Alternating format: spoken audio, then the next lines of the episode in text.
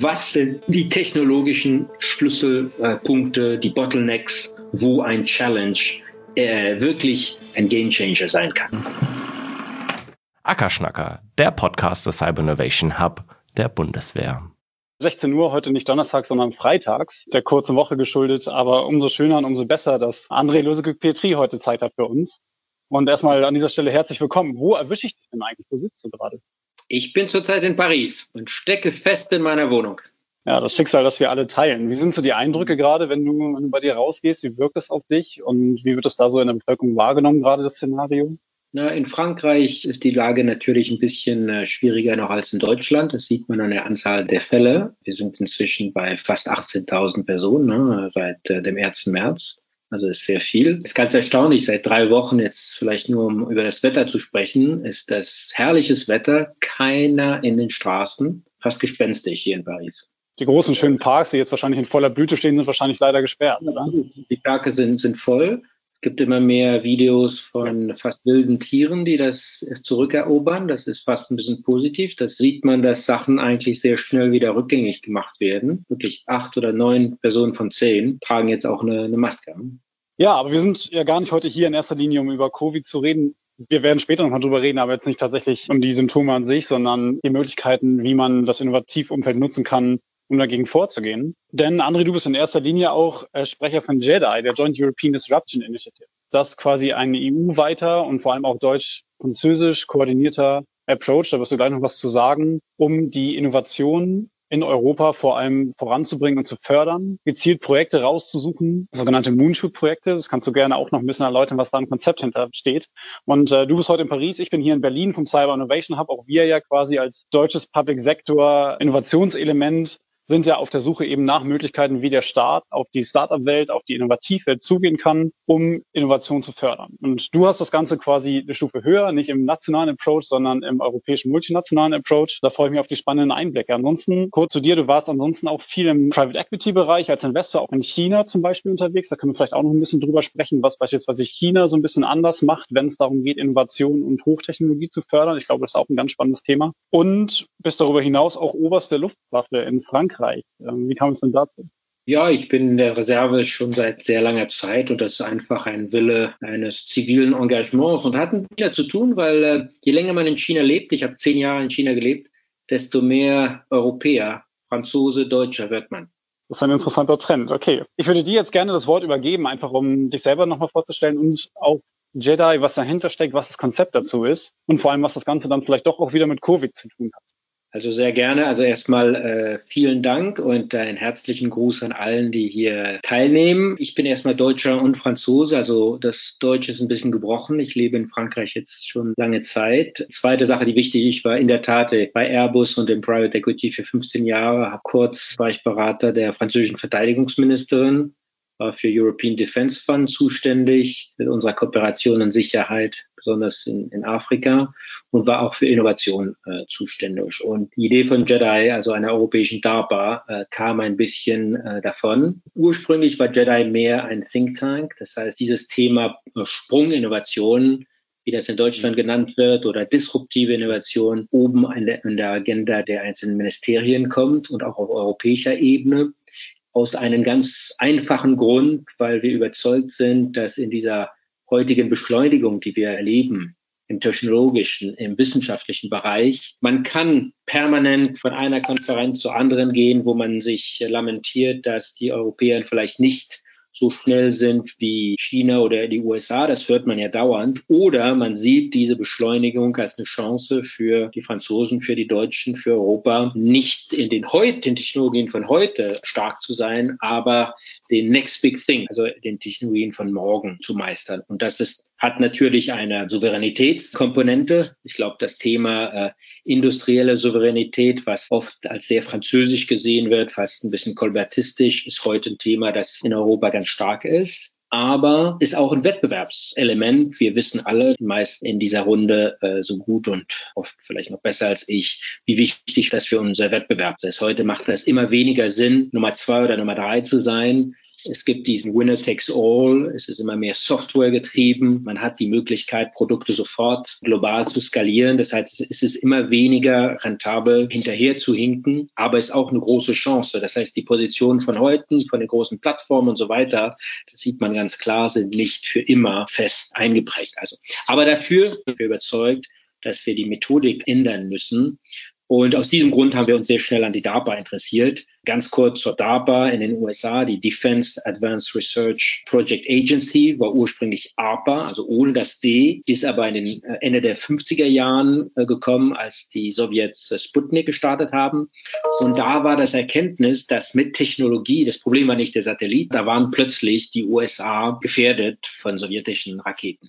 Und da kam von Eisenhower die Entscheidung, das war auf einem Blatt A4, wir träumen alle in der Verwaltung, dass Terms of Reference auf einem Blatt Papier A4 geschrieben werden können. No technological surprise. Also diese Agentur hatte als einziges Ziel immer technologisch vorne zu sein. Wir kennen viele, was aus DARPA gekommen ist. DARPANET wurde Internet. GPS war ein DARPA Challenge. Was macht DARPA? DARPA startet große Challenges mit einer Problemsetzung. Wir wollen ein Netzwerk, das extrem resistent ist gegen alle möglichen Attacken. Und da kam, aber wie wir das erreichen, ist ganz offen. Und wir wollen besonders fördern Ideen, die von Querdenkern kommen, aber auch von großen Unternehmen, von kleinen Unternehmen, vor der Forschung.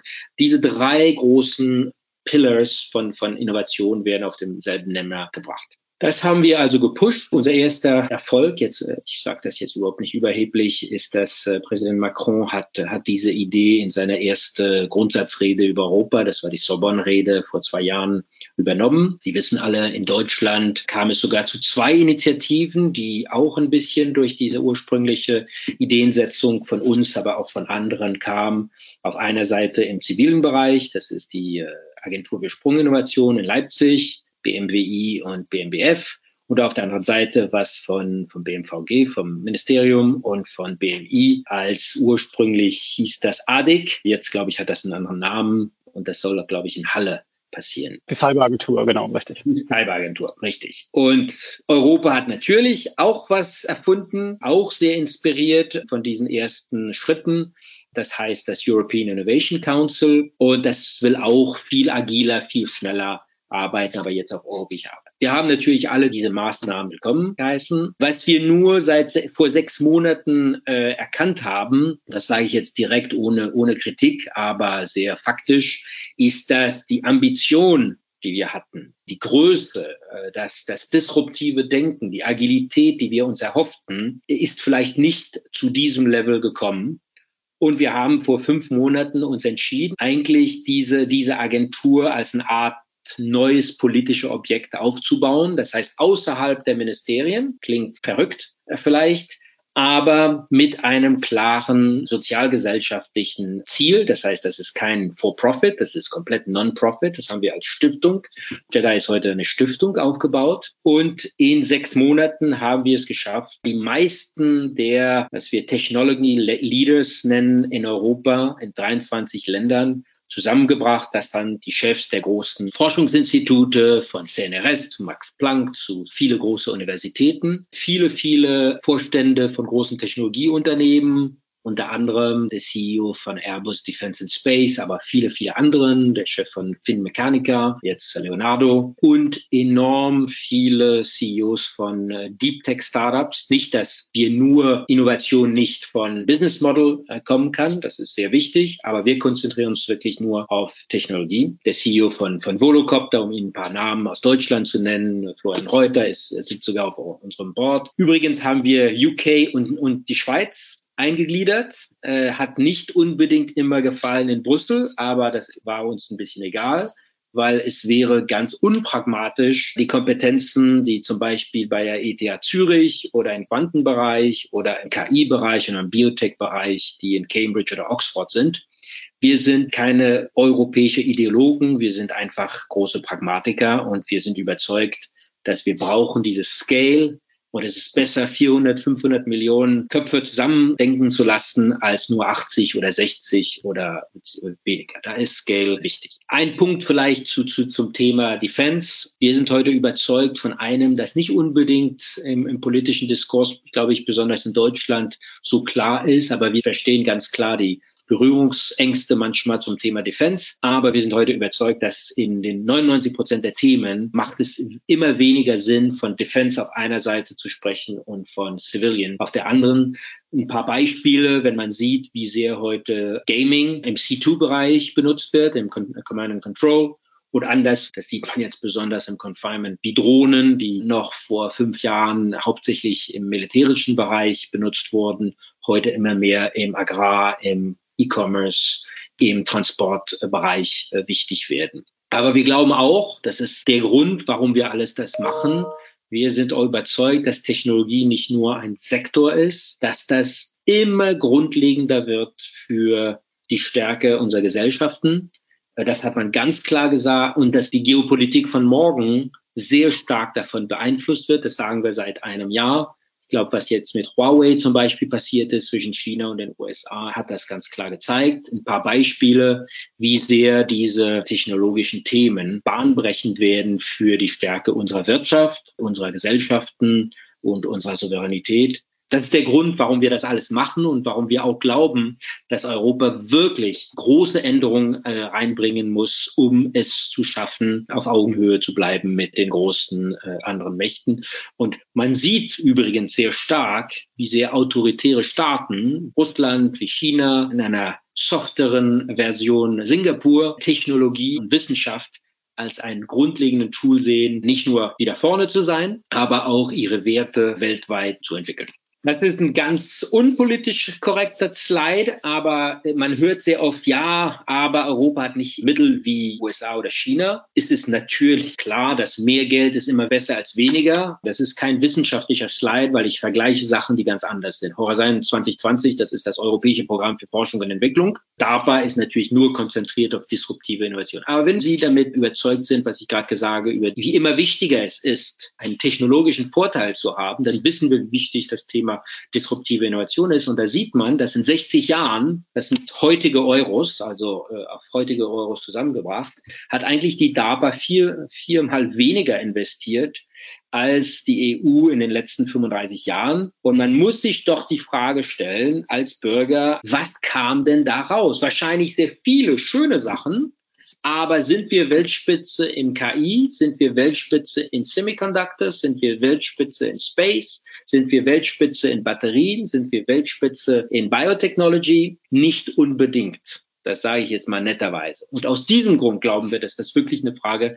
der Methodologie ist. Übrigens, man hört sehr oft Kritik an Plattformen. Ich bin auch sehr natürlich kritisch, aber viel von dem, was uns passiert, ist auch ein Problem der Fragmentation. Für viele Unternehmer wahrscheinlich, manche, die hier zuhören, die im Tech-Bereich sind, wissen sie, wie, wie wichtig Scale ist, natürlich, um die großen F&E-Mittel zu, über eine größere Menge zu, zu verteilen. Man darf sich nicht wundern, wenn in zwei Jahren man dann sieht, dass es kein KI-Unicorn, also ich nehme jetzt mal wieder dieses super Logo vom Cyber Innovation Hub. Finde ich ganz toll mit dem Unicorn. Wenn wir eine, eine ganz andere KI-Strategie in Deutschland und in Frankreich haben, mit anderen Ansätzen, werden wir natürlich leicht andere Regulierungen haben. Und dann wird es sehr, sehr schwierig sein, für eine Firma von Deutschland aus in Frankreich oder in Großbritannien hoch zu skalieren, weil das dann andere Regulierer sind. Wir haben immer noch 28 Cyber-Einheiten. Ist alles politisch sehr legitim, dass wir BSI auf einer Seite haben und ANSI und so weiter und so fort. Aber das bringt natürlich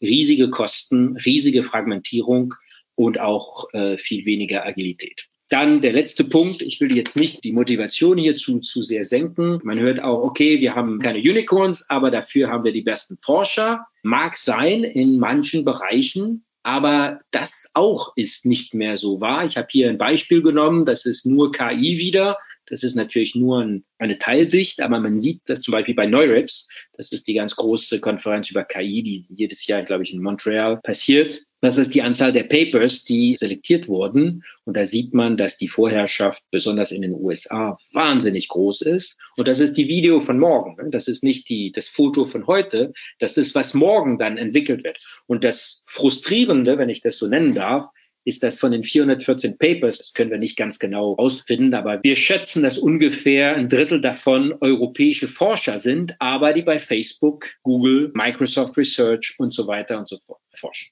Ein Beispiel, das weiß ich ganz genau, bei Facebook AI Research in Menlo Park, 150 Personen. Der Chef davon ist Franzose. 40 von den 150 sind Franzosen und ich glaube 18 sind Deutsche. Die große Frage für uns ist, warum sind die dort? Wahrscheinlich ein bisschen wegen des Geldes und der Gehälter, aber die wichtigsten Gründe dafür, und ich habe mich mit viel davon unterhalten, ist, die haben eben in diesen Environments riesige Freiheiten, aber auch riesige Anforderungen. In Europa, ich will das wieder nicht zu plakatieren, es gibt viele Ausnahmen, hat man oft das andere. Sehr große äh, Constraints, aber wenn man, man die Forschungsgelder hat, dann ich bin nicht sicher, dass wir wirklich so hohe Anforderungen haben an unsere Forscher und Technologen und die meisten sind mit Anforderungen extrem äh, einverstanden besonders die Besten. Ich mache jetzt mal Schluss mit der Präsentation von Jedi, aber das war, glaube ich, wichtig, damit das alles unser, unser Ansatz verstanden wird. Der große Unterschied, zwei große Unterschiede zu DARPA. Wir glauben nicht daran, dass etwas, das nur Defense geführt wird auf europäischer Ebene, das geht wahrscheinlich auf nationaler Ebene, aber auf europäischer Ebene sehr schnell implementierbar ist. Ich sehe nur, wie schwierig das ist beim European Defense Fund. Und wir glauben, es ist wichtig, dass etwas jetzt passiert. Aus diesem Grund haben wir uns orientiert an vier große sozialgesellschaftliche äh, Ziele. Energie, Gesundheit, digital und was wir New Frontiers nennen und besonders Space. Und wir versuchen immer in diesen vier Bereichen zu identifizieren, was sind die technologischen Schlüsselpunkte, die Bottlenecks, wo ein Challenge ein Gamechanger sein kann. Und der zweite große Unterschied, wir glauben nicht an etwas, das nur top-down ist, und aus diesem Grund versuchen wir, die meisten Technologen, Forscher in Europa zu involvieren, um mit denen nachzudenken, was sind in drei Jahren, fünf Jahren, sieben Jahren die Themen, die wirklich den Unterschied machen können. Als DARPA 2004 das erste Challenge über autonomes Fahren, das übrigens ein Deutscher gewonnen hat, Sebastian Thun, gestartet hat, war das 16 Jahren. Das war wirklich weitsichtig. Damals sprachen sie wenig darüber. DARPA hat nicht alles geschafft, aber hat sehr oft die richtigen Fragen gestellt. 90 Prozent unserer Zeit ist zu identifizieren, wo gibt es wirklich der Knackpunkt, wo, wo kann man wirklich den Unterschied machen und wirklich die Situation vollkommen in unserer Advantage wirklich äh, ändern. Ich gebe Ihnen ein paar Beispiele, was wir zurzeit starten. Wir starten ein, ein Challenge über, kann man Batterien entwickeln, die nicht Lithium-Ion oder mit Kobalt gefüllt sind. Vielleicht wissen Sie das oder nicht. Ich habe hier nur ein Beispiel gegeben. Wenn wir heute, also mit der heutigen Krise wird sich das wahrscheinlich ein bisschen ändern. Aber hätte man im Januar 2020 die Elektrifikations, wir sind vielleicht alle für elektrische Autos, so weitergeführt, wie es geplant war, hätten wir 2023 kein Kobalt mehr bekommen. Problem, 60 Prozent des Kobalts ist in Kongo und davon sind 40 Prozent in chinesischer Hand. Wenn ich sehe, dass wir so voll auf Lithium-Ion investiert haben, bin ich nicht sicher, dass wir diese Abhängigkeit, die wir uns wirklich einbauen, richtig im Klaren sind. Und aus diesem Grund ist es wichtig, denken wir, den Next Big Thing zu, zu entwickeln im Thema Batterien. Zweites Beispiel, ein Cloud aufzubauen das in perfekter Konfrontation ist zu Amazon, AWS oder Azure von Microsoft, macht absolut keinen Sinn. Haben wir vielleicht morgen Datenzentren oder Cloud, die fünfmal, zehnmal weniger Energie verbrauchen durch ihre physischen Struktur, durch den Algorithmen. Das müssen wir alles ganz offen lassen. Da haben wir plötzlich einen Game Changer. Wie Sie vielleicht wissen, ist heute die europäische Markteinteil an Cloud vier Prozent nach unten. Da können wir uns einfach nicht sagen, wir werden deutsches oder europäisches Cloud aufbauen. Da wird wahrscheinlich, wenn wir nicht diesen Next Big Think uns ausdenken, werden wir wahrscheinlich wieder ein paar Milliarden vergeuden. Drittes Thema, Face Recognition. Sie wissen, wie, äh, wie wichtig dieses Thema, wie sozial äh, brisant das ist. Das könnte man übrigens über das Tracking zurzeit genau dasselbe Diskussion haben. Wir wissen, wie wichtig das ist. Heute und noch mehr morgen wird das Thema Identitätsmissbrauch immer wichtiger und wahrscheinlich auch wird das die weniger privilegierte Teil der, der Bevölkerung vielleicht noch mehr impactieren. Das heißt, Face Recognition bringt was. Wollen wir aber Systeme, die heute wie genau in, China, das heißt mit einer zentralen Datenbank und mit hunderte, tausende von Kameras überall. Ich bin nicht sicher, dass wir so uns solch eine Gesellschaft wünschen. Ein Challenge, die wir heute starten, wo es heute keine Lösung gibt, können wir uns das vorstellen, dass wir genauso wie beim Internet Face Recognition bei jeder der einzelnen Kameras machen können, aber ohne dass wir unbedingt alles, übrigens mit großem Bandwidth, zu einer zentralen oder zu mehreren zentralen Datenbanken äh, zurückschleusen können hat mit Homomorphic Encryption zu tun. Also viele technologische Challenges sind da zu überwinden. Das ist ein technologisches Challenge, aber hat natürlich riesige sozial-gesellschaftliche äh, Konsequenzen. Und übrigens, wenn wir das schaffen würden, würde das uns einen riesigen Wettbewerbsvorteil auch global wahrscheinlich äh, geben.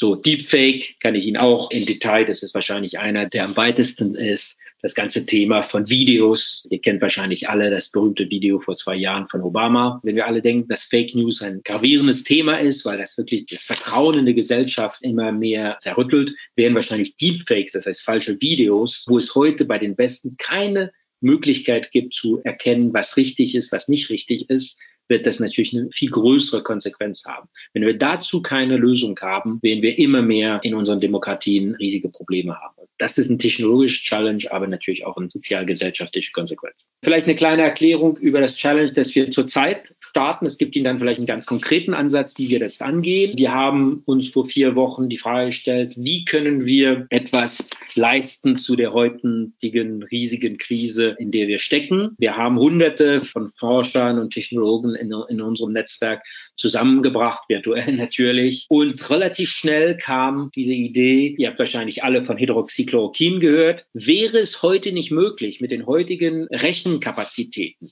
und mit der Kapazität viel, viel smarter an diesen riesigen äh, Kalküls anzugehen mit Machine Learning, könnte man nicht zusammen Virologie, äh, High Performance Computing und, und KI zusammenbringen, indem man sagt, testen wir vielleicht eine Molekül, warum versuchen wir nicht einen Ausmaß von Molekülen auszutesten an deren möglichen Angriffspotenzial auf dem Virus? Das heißt, indem wir nicht nur eine Molekül testen, aber eine Milliarde davon. Also da kam dieses, dieses Challenge. Für uns war natürlich auch sehr wichtig, dass das sehr komplementär ist zu vielen anderen Initiativen, die zurzeit existieren. Dieser Ansatz gab es nicht, gibt es immer noch nicht. Das sind hier die drei Etappen dieses Challenge. Eins werden wir von Teams von aller Welt erfordern, dass die wirklich eine Liste von einer Milliarde Moleküle, viele davon neue Moleküle, das nennt man Dynamic Modeling. Heute hat man die Möglichkeit, Molekülen äh, natürlich 3D zu skizzen und über deren Binding Binding, das heißt deren Kapazität, sich an den Virus anzuhängen oder zu stoppen,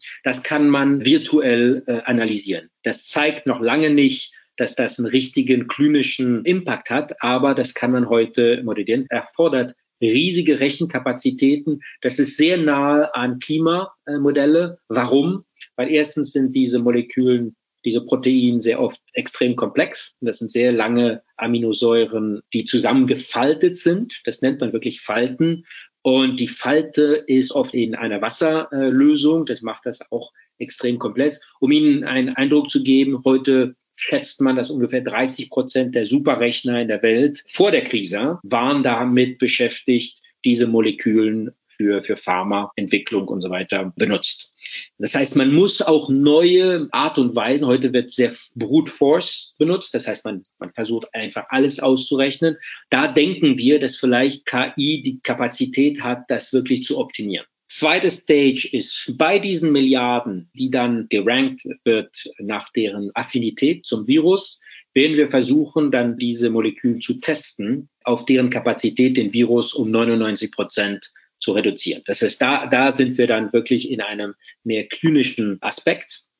Und Stage 3 ist das richtige Moonshot, ist zu sagen, wenn in diesen Molekülen von Stage 1 oder Stage 2 es schon vielleicht eine Moleküle gibt, die schon irgendwo anders für was ganz, für eine ganz andere Krankheit benutzt ist, genau dasselbe Thema wie Hydroxychloroquin, dann haben wir natürlich den Fast Track zur Therapie, weil diese Molekül dann schon vorgetestet wurde, über deren Toxizität. Und für jedes dieser Stage haben wir einen Preis. Wir versuchen das zu komprimieren. Es ist sehr wichtig bei diesen DARPA Challenges ist wirklich, dass der Zeitfaktor ist heute ganz klar in dieser Krise, wie jeder Tag einen Einfluss hat. Zweitens, ausnahmsweise haben wir diesen Challenge global angesetzt, weil es natürlich eine globale Krise ist. Wir sind ganz offen, wie dieser Challenge dann anpackt. Packt man den mit KI, packt man den mit Virologie, macht man interdisciplinary äh, Teams. Aber wir sind extrem präzise über die Metric. Zu oft sieht man, dass man Forschung macht, aber man ist nicht klar über das Ergebnis. Wir sind überzeugt, dass einer der Erfolgsfaktoren ist, riesige Freiräume zu schaffen, aber extreme hohe Anforderungen, präzise Anforderungen. Wenn die Anforderung nicht präzise ist, dann kann man nie sagen, ist es ein Erfolg, ist es nicht ein Erfolg. Und was wichtig ist für uns, ist die Kapazität, fast Projekte von einem Tag zum anderen zu stoppen, wenn die einfach nichts bringen. Und wir sind fokussiert nicht auf Best Efforts, wir wollen Ergebnisse. Und wenn dieses Ergebnis gibt, dann gibt es wirklich einen sehr hohen Geldpreis als Grant. Also das ist kein Kapital, das ist wirklich ein, ein Grant. Wir haben dafür in nur ein paar Wochen, in drei Wochen äh, sehr starke Partnerschaften aufgebaut mit Merck, Sync, das ist die größte Bibliothek von Molekülen weltweit. Wir haben sowohl mit dem europäischen System von Superrechnern als auch mit der Deutschen Telekom bringt uns massive High-Performance Computing Resources. Wir haben ein unglaublich gutes Scientific Committee in ein paar Tagen aufgebaut. Der Nobelpreis 2019 äh, Medizin des Crick Institutes in London macht mit. Vielleicht ist Ihnen Bernhard äh, Schöllkopf vom Max Planck in Tübingen ein Name, Fabian Theis vom Helmholtz in München, der Leiter der Biotech-Initiative in Stanford, John Codera und so weiter und so fort. Also unglaublich Komitee, das wir schon kannten, aber der Grund, warum diese Persönlichkeiten sich da auch sofort engagiert haben, ist, weil sehr schnell klar wurde, dass dieser Ansatzpunkt, massive Anzahl von Molekülen zu testen und versuchen, das zu optimieren durch neue Techniken wie KI, war ein Ansatz, der heute nicht benutzt ist. Und für uns ist auch sehr wichtig, dass das sehr integriert ist mit allen anderen Global Efforts. Ich gebe Ihnen nur ein Beispiel. Vielleicht haben Sie von Folding at Home gehört. Das ist diese Initiative, kommt aus Stanford und MIT. Die sind schon bei 800.000 Personalcomputer, die zusammengebracht werden, um Proteinen Targets zu identifizieren um das Ganze schnell zu schildern. Äh, Sie kennen diese roten Spike das sind Proteine und das ist eine der möglichen Öffner zum Virus. Es gibt vielleicht viele andere Arten, den Virus anzugreifen. Und Folding and Home hat, hat als Ziel, so viel wie möglich dieser Schlösser zu identifizieren. Diese rote Spike-Protein ist ein Schloss. Je mehr Schlösser wir haben, desto mehr Chancen haben wir mit unseren Schlüssel, diese Kombination zu testen und in, einer, in einem Ausmaß, das noch nie gemacht wurde. So, also warum ist das einmalig? Also we look for breakthroughs. Äh, wir versuchen Zeit zu komprimieren, realistisch, aber extrem ambitiös. Die Ergebnisse, die daraus kommen, sind Ergebnisse, das fordern wir von den Teams, die, die teilnehmen, dass dann das öffentlich publiziert wird. Das heißt, das ist etwas, was nicht dann diesem oder diesem Pharmaunternehmen dann gehört, aber das ist dann sofort geteilt weltweit. Und wir glauben, dass das vielleicht eine Methodologie ist für Future Pandemics, die leider aber wahrscheinlich kommen werden. Und wir sehen, wie groß die Konsequenzen sind dafür. Das ist Timeline, also fängt nächsten Mittwoch an. Wir haben übrigens auch, und das ist vielleicht eine meiner letzten Aussagen, ist, wir machen das auch vielleicht ein bisschen anders, als was man üblicherweise sieht. Wir haben nicht sofort gestartet, aber seit zehn Tagen haben wir wissenschaftliche Community angefordert, das Challenge zu kommentieren. Erstens ist eine fantastische Art und Weise, viele dieser Teams so eine Art Buy-in. Und für uns war es sehr wichtig, weil das hat uns ermöglicht, das Challenge und auch die Metrics präziser zu machen und wirklich mit dem größten potenziellen Impact. Das wurde auch sehr, sehr stark geschätzt. So, damit bin ich fertig. Ich kann nur äh, bitten, also wenn Sie mehr davon wissen wollen, wir haben einen Twitter-Account, wo wir alles publizieren. Und äh, wenn Sie mehr über den Challenge wissen wollen, ist alles auf dieser Website http://covid19.jedi.group. Damit bedanke ich mich. Vielen Dank für deine Zeit, André, dass es so kurzfristig geklappt Vielen hat. Dank fürs ähm, Zuhören und ein Gruß an allen. Stay safe. Dir genauso. Alles Gute nach Paris. Für kommende Woche haben wir spannende Gäste, die kündigen wir auf unserer LinkedIn-Page dann auch wieder rechtzeitig an. Vielen, vielen Dank und allen ein schönes und gesundes Wochenende. Dankeschön. Das war der Ackerschnacker. Abonnieren auf ackerschnacker.info.